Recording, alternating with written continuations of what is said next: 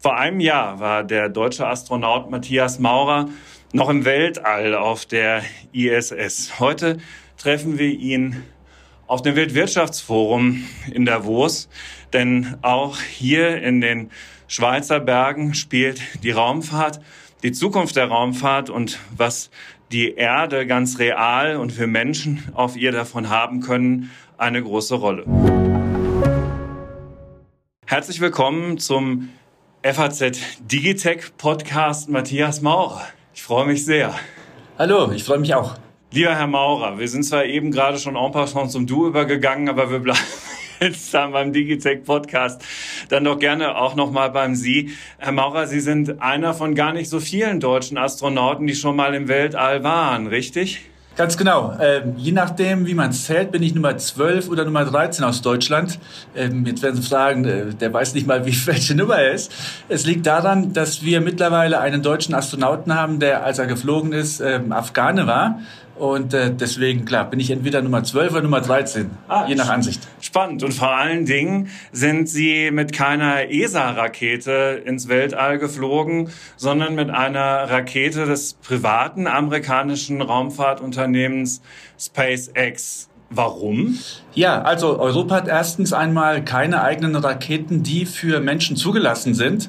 Die Ariane 5 war dafür mal ausgelegt. Wir hatten in den 90er Jahren mal die Hoffnung, mit dem Raketenprogramm Hermes einen eigenen europäischen Raumgleiter zu bauen und dann auch europäische Astronauten sozusagen souverän von Europa aus ins All zu bringen.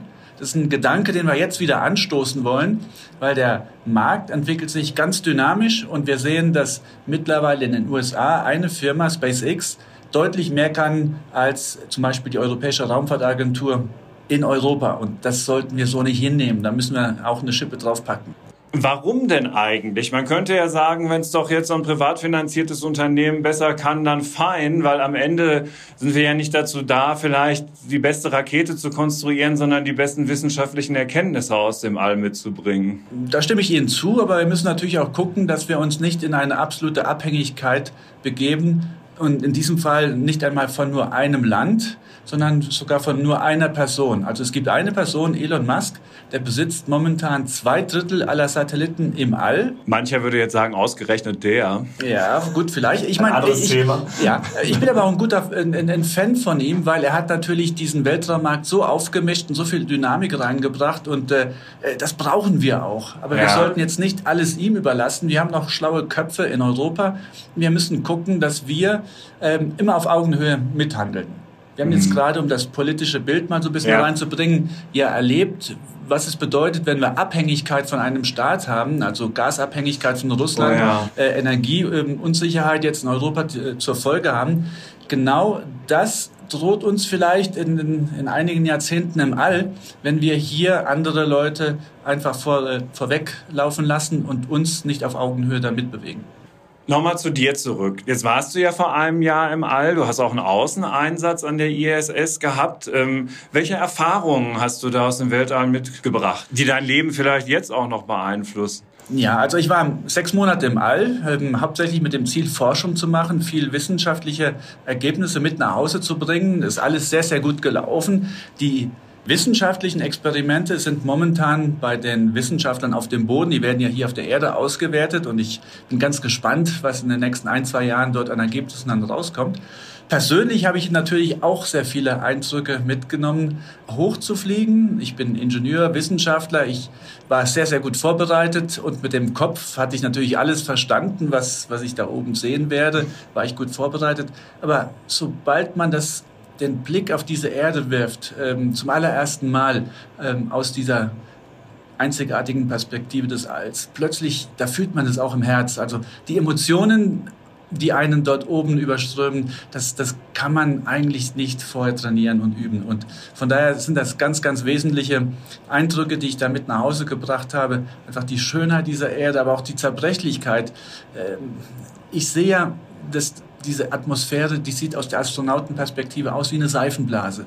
Ganz, ganz dünn, äh, wunderschön, aber jeder weiß, eine Seifenblase, die zerplatzt sehr schnell und ja, oben macht man sich schon sehr viele Gedanken, wie wir mit diesem Planeten umgehen. Also es ist tatsächlich der Blick auf diese hell strahlende blaue Kugel mit dieser ganz kleinen Schutzschicht da drumrum, der einen so tief beeindruckt. Und dem vielen, vielen Schwarz außenrum, wo man weiß, da ist kein Leben möglich. Dem scheinbar unendlichen, unendlichen Schwarz, ja. Ja. Jetzt hat die ESA ja eine Vielzahl von Programmen. Wenn man das recherchiert, ploppt gleich also mehr als ein halbes Dutzend auf und alles erscheint sehr, sehr interessant. Welche Ziele sollte sich die Raumfahrt denn aus deiner ganz persönlichen Sicht für die Missionen in der Zukunft vorrangig setzen? Ja, also ich denke, wir haben sehr viele Herausforderungen auf unserer Erde. Da kann die Raumfahrt sehr viel beitragen. Also alle Wetterdaten, Klimadaten kommen ja zu über 90 Prozent von Satelliten. Und hier ist Europa absolut führend. Und diese führende Rolle, die sollten wir auch weiterhin ausbauen. Das Zweite ist dann natürlich auch die ganze Technologie, die wir auf der Erde brauchen, damit wir in Europa, wir sind ja technologiegetrieben, damit wir unseren Lebensstandard auch halten und weiter ausbauen können. Und dazu gehört natürlich dann die Satellitentelekommunikation, die Satellitennavigation, ähm, aber auch in Zukunft vielleicht neue Services, die gerade in Vorbereitung sind. Der Übergang zur Privatwirtschaft, also dass immer mehr Privatunternehmen diese Satellitendaten verarbeiten und zu nutz, nutzvollen mhm. Produkten ausweiten. Dann haben wir natürlich aber auch den Blick in die Tiefe des Alls. Und jeder, der abends gern mal in den Nachthimmel schaut, äh, der stellt sich ja die Fragen, was gibt es dort draußen? Und es gibt mit Sicherheit noch so viel zu entdecken, so viel zu lernen. Und deswegen haben wir auch sehr viele wissenschaftliche Missionen, die äh, wir raus ins All schicken. Äh, ist jetzt Richtung Jupiter ist etwas in Vorbereitung, was äh, in Das ist JUICE, ne? genau. genau. die Mission zur Erforschung des Jupiter-Systems, seiner Monde, seiner Magnetosphäre, Euklid, Athena, Bepi Colombo. Ja, ja, ja, also ganz, ganz tolle Missionen haben mhm. wir und äh, das sind natürlich Missionen, die laufen über viele Jahre. Allein der Flug zu ja, Jupiter dauert ja, glaube ich, sieben Jahre in diesem Fall. Ähm, also das wird, das wird, da muss man einen langen Atem haben, aber da muss man auch einen Weitblick haben, wenn man diese Mission plant. Mhm. Und dann jetzt natürlich als Astronaut interessiert mich natürlich auch die ähm, ja, bemannte Raumfahrt oder die astronautische Raumfahrt. Und hier ist das Ziel natürlich nach der ISS soll es weitergehen zum Mond und zum Richtung Mars. Mond und Richtung Mars. Ja. So, wann sind wir wieder auf dem Mond? Das machen wir in Kooperation mit der NASA. Ja. Also ESA ist ja hier ein ganz wichtiger Partner bei dem, äh, bei dem Raketenprogramm der NASA. Die Orion-Kapsel, die jetzt gerade zum allerersten Mal geflogen ist, um den Mond herum geflogen ist, die wird angetrieben von einem Stück europäischer äh, Technologie. Also ohne uns könnten die Amerikaner nicht zum Mond fliegen und als Gegenleistung erhalten wir dafür auch Mitflüge für europäische Astronauten. Drei sind bisher lang bislang schon gebucht und wir hoffen, dass wir auf Artemis 4, 5 und spätere Missionen dann einen Europäer, eine Europäerin mit dabei haben. Jahreszahl so ungefähr? Also ich würde würd, ich würd jetzt sagen, in den nächsten fünf Jahren spätestens sollten wir einen Europäer Richtung Mond fliegen sehen. Wow. Ich sage Richtung Mond. Also für jemand, der 1969, also ich bin 1969 geboren, ist das natürlich was ganz Besonderes, weil ich war zwar schon auf der Welt, als Neil Armstrong den ersten äh, menschlichen Fuß auf, die, auf den Mond gesetzt hat. Aber ich war noch so winzig klein, dass äh, ich mich daran natürlich nicht erinnern kann. Aber irgendwie dieses besondere Be Geburtsjahr schwingt schon mit. Also das wäre ja schon ein unglaublicher Moment, das nochmal zu sehen. Ja, und ich meine, wenn... Ähm wenn Sie sich noch daran erinnern, sozusagen, wie es die Welt äh, bewegt hat, dass Menschen auf dem Mond gelandet sind, das ist einfach etwas, was die Menschheit vereint, begeistert. Ja. Und beim nächsten Mal werden wir natürlich auch wieder ähm, die Menschheit mitnehmen. Wir werden dann Augmented Reality mit dabei haben. Man kann ganz andere Sachen machen. Genau, das Metaverse heißt, vielleicht sogar. Genau, ja, genau. Ja, ähm, ja ich habe aber natürlich auch tatsächlich, glaube ich, sogar live im Fernsehen gesehen, wie mal was richtig schief gelaufen ist und ein Space Shuttle nach dem Start explodiert ist, solche Gefahren fliegen ja schon auch immer noch weiter mit. Sicher, sicher. Also ähm, eine Rakete ist von Menschen gemacht. Alles, was von Menschen gemacht ist, ist natürlich nicht 100% perfekt. Klar, wir hatten Challenger-Katastrophe, wir hatten Columbia ist abgestürzt. Äh, mit den neuen kommerziellen Raketen hatten wir bislang noch keine Probleme. Stimmt, erstaunlich äh, zuverlässig, ja. ja. Und sie sind recycelt zum Teil. Genau, ich bin mit einer gebrauchten ja, Rakete ja. geflogen. Ähm, und das ist auch gut so, weil wir fliegen ja auch alle mit gebrauchten Flugzeugen und das Ganze muss ja nachhaltiger werden. Wir können nicht äh, in Einwegraketen äh, das allerkunden. Ja, das Mars-Projekt Projekt heißt ExoMars, eine Mission zur Erforschung des Mars, bei der sowohl ein Rover als auch ein Landesystem auf dem Planeten landen sollen, um nach Anzeichen von Leben und Wasser zu suchen und geologische Proben zu sammeln. Das ist dann ja erstmal noch ohne Menschen. Ganz genau. Also die äh, Raumfahrt ist immer eine Kombination aus astronautischer Raumfahrt und robotischer Raumfahrt. Ganz, ganz weit, also Richtung ja, den Icy Moons von Jupiter, da schickt man natürlich noch keine Menschen hin, ähm, weil es einfach viel zu lange wäre als Reise und auch viel zu gefährlich. Und äh, es ist auch dann eine robotische Mission, die nur in eine Richtung fliegt, also keine Rückkehr mehr ist. Mhm. Mond machen wir jetzt mit Menschen. Ist ein bisschen näher. Genau. Mhm. Mond sind wir dann in drei, vier Tagen, ähm, maximal eine Woche, je nachdem. Ähm, Richtung Mars wäre eine Mission Größenordnung zwei bis drei Jahre. Und bevor wir Menschen Richtung Mars schicken, müssen wir erst einmal die Technologie dafür entwickeln. Und das Ziel ist nicht, zum Mars zu fliegen, um dort eine Flagge in den Boden zu rammen, zu sagen, okay, wir waren hier, Thema erledigt, sondern wir möchten hinfliegen, um den Mars zu erkunden. Weil auf dem Mars gab es mal Wasser und überall, wo es Wasser gab, besteht natürlich die Hoffnung, dass es dort mal Leben gab. Leben mhm. in Form von, ja, äh, Mikroorganismen, vielleicht Pflanzen, vielleicht Kleinstlebewesen. Wir reden jetzt noch nicht davon, dass dort äh, eine andere Generation oder eine andere Art von Menschen gelebt hat, sondern erst einmal nur ja, Leben per se möglich gewesen sein könnte. Ja, und vor allen Dingen dann möglicherweise auch ein Überleben von Astronauten, die nicht alles mitnehmen müssen. Genau. Ja. So, also die Idee ist, dass wir dorthin fliegen, und nur das mitnehmen, was wir für den Hinflug brauchen und den Rest vor Ort finden. Ähm, das nennt man auch Living of the Land. Also das heißt, mhm. ich ähm, finde alles, was ich zum, wie Robinson Crusoe, ich finde alles, was ich zum Überleben brauche, dort vor Ort. Das müssen wir erst einmal lernen. Wir müssen lernen, wie wir ähm, Wasser für, zum Trinken haben, wie wir Atemluft verfügbar machen auf dem Mars, wie wir Energie erzeugen auf dem Mars, wie wir ein kleines Haus bauen. Äh, wir müssen ja geschützt sein, äh, dass wir dort dann auch unsere Arbeit machen können. Das Ganze wird sowas sein wie eine Forschungsstation in der Antarktis. So, und das einmal zum Mars zu schicken und zu sagen, der erste Versuch klappt, äh, da habe ich da schon gewisse Zweifel, weil klar, wir sind nur Menschen und Menschen machen jetzt nicht die Perfektion. Deswegen müssen wir das Ganze üben und auch ausreifen lassen. Das sollten wir auf dem Mond machen. Das ist einer der Gründe, warum wir jetzt ich wollte gerade fragen, inwiefern der Mond eine Zwischenstation ja. ist auf dem Weg dorthin. Ist nicht nur aus technologischer Sicht eine Zwischenlösung, sondern ist auch aus äh, wissenschaftlicher Sicht ganz, ganz, ganz wertvoll. Der Mond könnte mittelfristig auch ein Sprungbrett werden für die Raumfahrt, weil der Mond hat eine viel geringere Schwerkraft. Dort könnten wir äh, sozusagen hinfliegen. Wir wissen, dort gibt es Wasserreserven. Wasser kann ich aufspalten in Wasserstoff und Sauerstoff und das ist Raketentreibstoff. Also der Mond könnte eine Tankstelle werden, wo wir nochmal voll tanken, bevor wir dann Richtung, Richtung Geringere Schwerkraft heißt, es ist, also Neil Armstrong ist über den Mond gehüpft und seine Nachfolger, über den Mars würde man normal gehen wie auf der Erde? Ja, also der Mond hat ein Sechstel Schwerkraft. Ja. Also ich wiege jetzt hier auf der Erde 75 Kilo, auf dem Mond würde ich 15 Kilo wiegen, ja. wenn ich mich auf eine Waage stelle. Und auf dem Mars würde ich 30 Kilo wiegen. Ah, okay. Ja, das heißt, dort kann mhm. man dann auch hüpfen, aber man kann auch schon normal gehen, ja, sag ich mal. Ja. Ein bisschen beschwingter, ein bisschen leichter. okay, also aber um das nochmal zu sortieren, also jetzt ganz, ganz laienhaft ausgedrückt, wenn diese ganzen wissenschaftlichen Erwartungen an ihr Ziel kämen, könnte der Mond zu einer Art Tankstelle im Weltall werden. Genau, das ist eine der, sag ich mal, der, der Ideen, warum wir Richtung Mond fliegen wollen. Aber der Mond hat wissenschaftlich viel zu bieten. Auf dem Mond könnten wir zum Beispiel ein Radioteleskop aufbauen und mit diesem Radioteleskop könnten wir viel weiter in die Vergangenheit zurückschauen als zum Beispiel mit James Webb.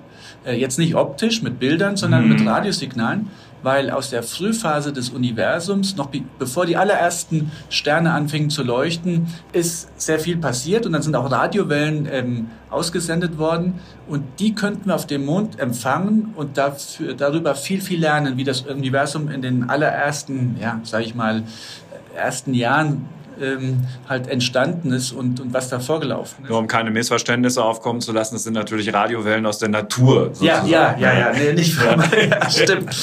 genau. Aber diese ja. Wellen könnten wir, können wir hier auf der Erde nicht empfangen, weil die von der Erdatmosphäre ähm, herausgefiltert So dünn wie sie ist, dafür reicht's. Ja, ja. genau. Mhm. So, das wäre ein Grund. Also viel lernen über die Entstehung des Universums. Das zweite ist, wir können auf dem Mond sehr viel über äh, das System Erde-Mond lernen weil das, unser Sonnensystem äh, ist 4,2 Milliarden Jahre alt, oder der Mond ist 4,2 Milliarden alt, Jahre alt und die Erde ist ja, ein paar Jahre älter. Das heißt, die Entstehungsgeschichte unseres Planeten Erde, die ja ganz, ganz wichtig ist, um vielleicht auch nach außen zu schauen, um zu verstehen, wo könnte eine zweite Erde sein.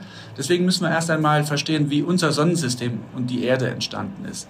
So, die Erde ist aber immer neu und frisch an der Oberfläche. Wir haben Vulkanismus, wir haben Plattentektonik, wir haben äh, Wetter, wir haben Klima.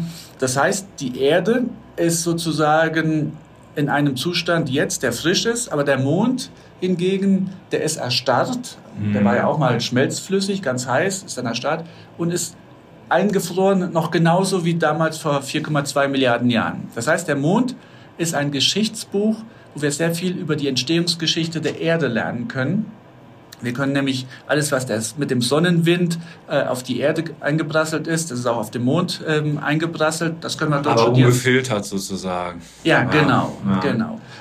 Also wenn ich das jetzt richtig verstehe und ich denke, das ist schon auch für die meisten Hörerinnen und Hörer interessant, wir waren schon auf dem Mond und so ein bisschen ist hängen geblieben, Ihre Kolleginnen und äh, Stopp, dazu kommen wir später. Ihre Kollegen aus der Vergangenheit haben da eigentlich ein paar Gesteinsbrocken mitgebracht, die zum Teil noch irgendwie verschlossen sind und noch nicht geöffnet sind und so und so. Ne? Also es blieb Mondstaub und so. Und dann hat man es ja auch gelassen.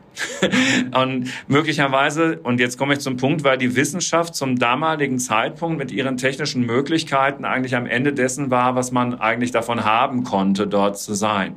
Und seitdem, jetzt in diesen 50 Jahren, hat sich so viel verändert, können wir so viel mehr, auch technisch mit unseren Möglichkeiten heute, dass es sich aus den von Ihnen aufgezählten Gründen sehr wohl lohnt, wieder auf den Mond zu fliegen. Ja. Und eben alles weitere daraus abzuleiten, auch in den weiteren Räumen des Weltalls. Genau. Also so ein bisschen bildhafter darzustellen, als Apollo 11, also Neil Armstrong damals auf dem Mond gelandet ist, 1969, hat er eine Fläche von im Umkreis von 50 Metern um seine Raumfähre sich angeschaut. Ja. Das ist so, als wenn Sie bei sich zu Hause auf den Sportplatz gehen und sagen, ähm, ich bin nur in meiner Hälfte des Spielfeldes und jetzt habe ich den Planet Erde erkundet. Ja. Ähm, nee, also jeder weiß, der Sportplatz im eigenen Dorf oder in der eigenen Stadt, der ist vielleicht ähnlich wie der Sportplatz auf der anderen Seite, aber trotzdem, es gibt Unterschiede zwischen jetzt Deutschland und Afrika oder Südamerika oder was ich wo. Also ähm, klar, der Mond ist sehr, sehr spannend, da können wir noch sehr viel lernen.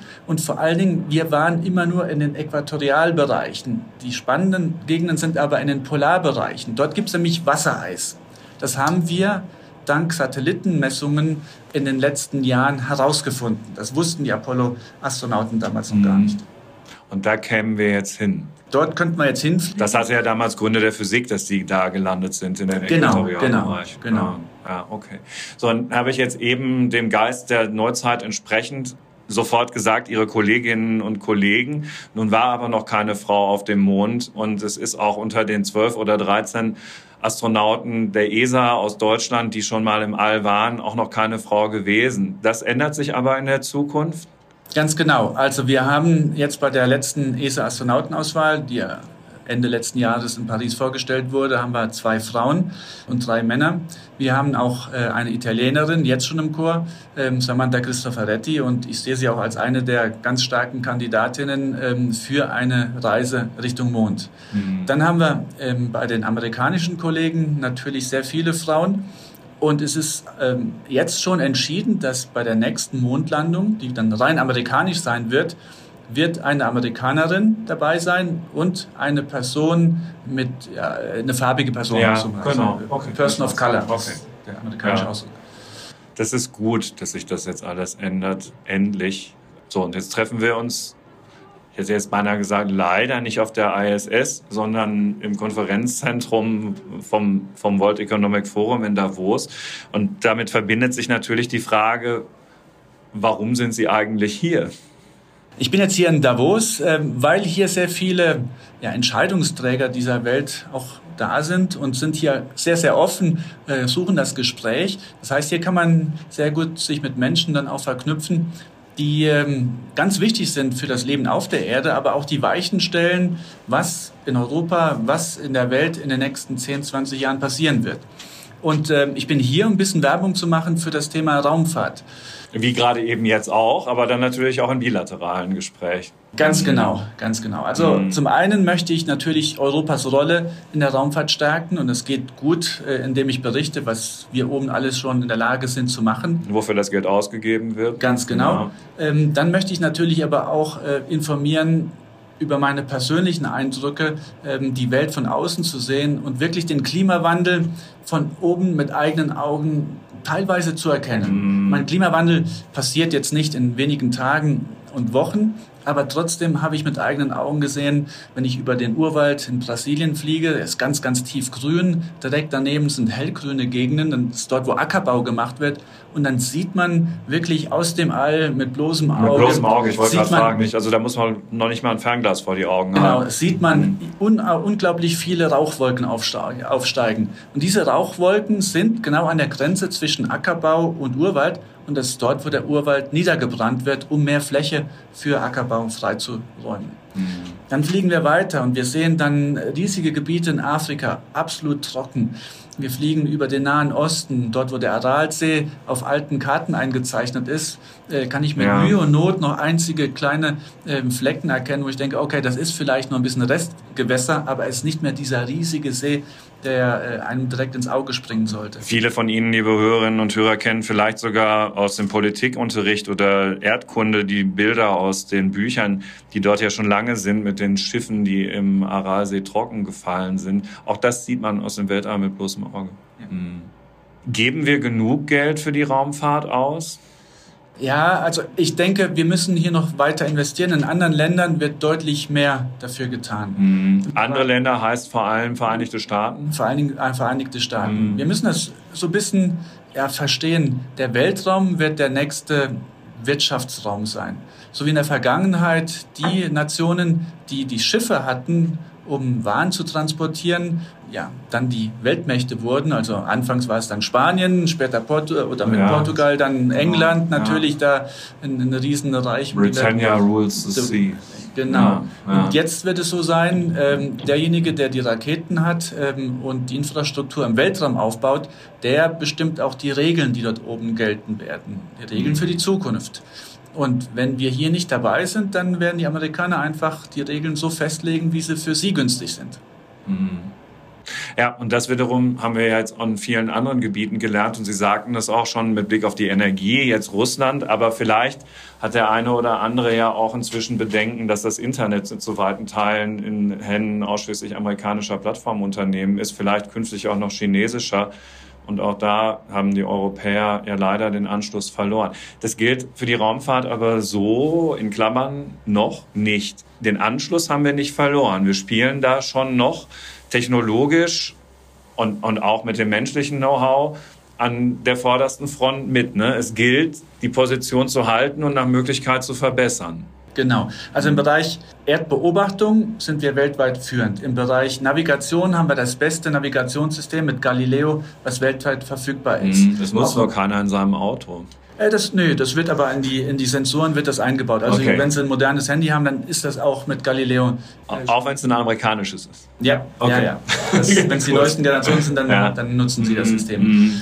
Ähm, wo wir aber den Markt so ein bisschen verloren haben, ist im Bereich Raketen. Also vor 15 Jahren, als ich dann ESA-Mitarbeiter wurde, hatte die ESA 60 Prozent des kommerziellen Satellitenmarktes, also den Transport mit den Ariane-Raketen. Dann ist Elon Musk in das Geschäft eingestiegen. Quasi als Startup hat er uns da links überholt. Ähm, dieses Jahr möchte er 100 Raketen starten. Mhm. 100. Wir von der ESA werden in diesem Jahr nicht einmal eine Handvoll starten. Ja. Das zeigt eigentlich ganz eindeutig, was wir da alles in den letzten paar Jahren verloren haben. Ich war vor ein paar Monaten und die Digitech Podcast-Hörer wissen das mal im ESA-Kontrollzentrum in Darmstadt. Da haben wir tatsächlich auch eine Podcast-Folge aufgenommen und da sind in diesem Kontrollraum so Plaketten an der Wand, wann von dort die letzte Mission gesteuert worden ist oder begleitet worden ist. Und ganz ehrlich, das ist so ein bisschen underwhelming, wenn man die zeitlichen Lücken da sieht. Und ja, also da ist es mit Händen zu greifen, dass es auch mehr werden dürfte. Ja, ja wohl wahr. So, jetzt kommen wir zum allerletzten Fragenkomplex. Jetzt sitzt mir hier ein Astronaut gegenüber, der es geworden ist. Studiert, körperlich fit und so weiter. Wie wird man Astronaut? Und vor allen Dingen, wenn es jetzt ein 20-Jähriger hört, äh, gibt es da Bewerbungsverfahren? Was kann man machen? Ja, in Europa ist es leider so, man kann erst Astronaut werden, wenn die ESA, die Europäische Raumfahrtagentur, neue Astronauten sucht. Das war in diesem Jahrtausend, muss ich ja leider sagen, erst zweimal der Fall, nämlich ja. 2008, das war, als ich dann ausgewählt wurde, und 2021, 22, das war nämlich die letzte Auswahl, äh, bei der wir jetzt gerade neue Kandidaten dann ausgesucht und eingestellt haben. Das heißt, die nächste Auswahl wird vermutlich erst in zehn Jahren sein jemand, der jetzt 20 ist, ist gar nicht so schlecht im Rennen, der ist oder? Perfekt, der ist eigentlich perfekt dabei. Ja, ja. Man muss als Voraussetzung ja. haben, dass man ein Studium hat, ähm, Ingenieursstudium, Wissenschaftsstudium, Medizinstudium oder Physik oder auch Geologie in Zukunft, weil wir müssten ja Richtung Mond dann auch Geologen mitnehmen. Man kann auch in jedem äh, Fall Oberflächentechnik war es. Ne? Äh, ich bin Werkstoffwissenschaftler, genau. genau. Mhm. Mhm. Und äh, man kann auch Pilot sein, Testpilot zum Beispiel. Äh, ebenfalls, richtig? Äh, ich bin kein Testpilot, ah, aber Kollegen aber, von mir sind ah, okay. Ich bin mhm. Hobbypilot. Da wollte ich gerade sagen, Pilot auf jeden Fall. Ja, Segelfliegerschein, ah, okay. aber das war jetzt nicht mhm. das Entscheidende. Okay. Mhm. Ähm, da muss man gesund sein. Man muss ein guter Teamspieler sein, das ist das Aller, Allerwichtigste. Wenn man ein halbes Jahr im All mit anderen Menschen zusammenlebt, die andere Sprachen sprechen, einen anderen kulturellen Hintergrund haben, dann ist dieser Team Kompatibilität ist das Allerentscheidende. Also eine, eine mathematisch-naturwissenschaftliche Ausbildung und Teamkompatibilität sind auf jeden Fall wichtiger als ein Pilotenschein, den man gar nicht braucht. Genau, so. genau, ja. genau. Mhm. Und äh, ja, da muss man das Glück haben. Also mhm. ich sage immer, es ist sehr leicht, Astronaut zu sein, weil alles, was man braucht für diesen Job, das wird nachher ähm, bei der Ausbildung wunderbar vermittelt. Die ESA hat ganz tolle Ausbilder. Ähm, ich hatte das Glück, ausgewählt zu werden, aber ich weiß genau, dass viele, viele der Menschen, die mit mir in der Auswahl drin waren, die hätten genauso gut Astronaut mhm. werden können wie ich. Ja, aber gut, das ist natürlich auf vielen herausgehobenen Stellen so, dass es dann am Ende immer so ein Quäntchen ist, das die Weiche stellt. Und die, die da mit in der Auswahl waren, werden trotzdem fantastische Jobs haben und mit, mit der Ausbildung und, und den Kompetenzen natürlich auch äh, gut durchs Leben gehen. Matthias Maurer hatte Zeit für uns und Sie, liebe Hörerinnen und Hörer, am Rande des Weltwirtschaftsforums in Davos, wo es so hektisch ist, dass das mit dem Du und Sie auch schon mal durcheinander gehen kann. Aber andererseits ist das auch ein gutes Beispiel dafür, wie schnell man sich hier nahe kommen kann, auch zwischen Nationen und warum es eben wertvoll ist, seine Botschaften in diese Gruppe von Menschen zu platzieren, was ja oft genug auch umstritten ist, ob Davos wirklich ähm, den Aufwand wert ist. Wir von der FAZ finden ja und Matthias Maurer von der ESA auch. Mein Name ist Carsten Knob, ich bin einer der Herausgeber der FAZ und ich danke Matthias Maurer ganz, ganz herzlich. Wunderbar, ich danke Ihnen und ganz herzliche Grüße an die Hörer.